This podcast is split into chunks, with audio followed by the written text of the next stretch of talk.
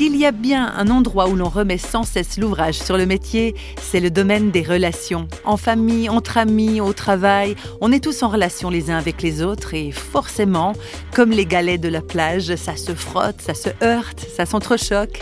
Et c'est bien normal. Mais réflexion faite, lorsque les relations sont tendues, blessées, voire même très endommagées, rien ne nous oblige à subir la situation sans rien faire.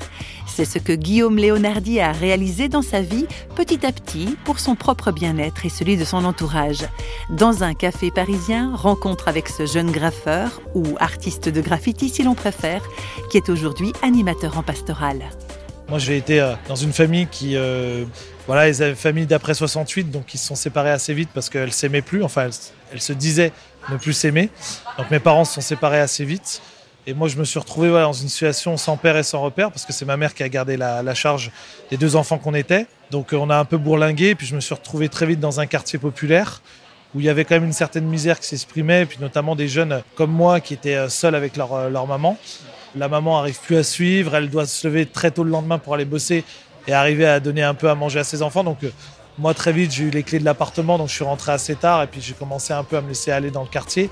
J'ai toujours cru que je pourrais m'en sortir, mais euh, petit à petit, je me laissais rejoindre par les travers du quartier.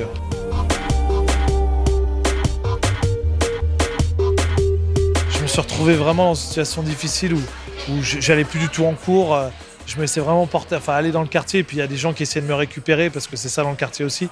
Il y a des plus grands, des aînés, mais qui sont moins bienveillants et qui eux essaient de nous récupérer pour faire de plus en plus de conneries. Donc euh, j'ai fait voilà des, des, grosses bêtises. La chance que j'ai eue, c'est un moment de me dire j'ai peut-être encore une chance dans les études. Donc, ma mère, bon, ma mère, elle me poussait derrière. Donc, vu que moi, j'avais arrêté complètement les cours là où j'étais, la seule solution, c'était de partir en internat. Et là, je me suis retrouvé dans une école privée. Et je savais pas du tout que les écoles privées en France, c'était chrétien. Je savais pas du tout. Donc, je me suis retrouvé là. Donc, au début, un peu la dernière chance. Faites l'école de la dernière chance.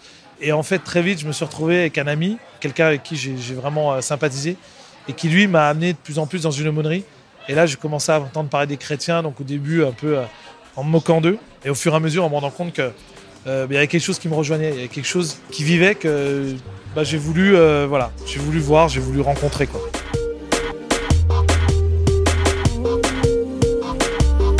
La vie de Guillaume Léonardi prend alors un tournant décisif qui l'amène également à considérer ses relations familiales sous un jour nouveau. Petit à petit, dans ma foi euh, grandissante, au bout d'un moment, je me suis retrouvé un jour devant un prêtre et vraiment j'ai confessé ces difficultés que j'avais avec ma mère et vraiment le, fils que j'étais et le fils euh, euh, dur que j'étais avec elle et avec mes proches. Et euh, je dis, cette, pénitence, la pire pénitence qu'un prêtre ait pu me donner, c'est de me dire, va dire à ta mère que tu l'aimes. Et ça, pour moi, moi, je me suis dit, ouais, je pouvais faire plein de trucs. J'avais refait son appart, j'avais, pour lui demander pardon des, des, des choses que j'avais fait subir, mais lui dire, mais vraiment textuellement, je t'aime, ça m'était jamais arrivé. Et ce jour-là, c'est vrai que quand il m'a annoncé ça, je me suis rendu compte vraiment cette puissance aussi euh, de, pouvoir se réconcilier avec ses proches, avec les gens à qui on a fait du mal. Parce que Dieu nous aime. Et voilà, et qu'on peut vraiment aimer et l'exprimer et demander aussi pardon. Ça, pour moi, ça euh, ça a été puissant.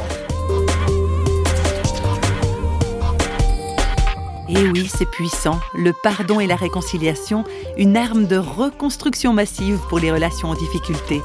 Est-ce qu'on ne devrait pas s'en servir un peu plus souvent?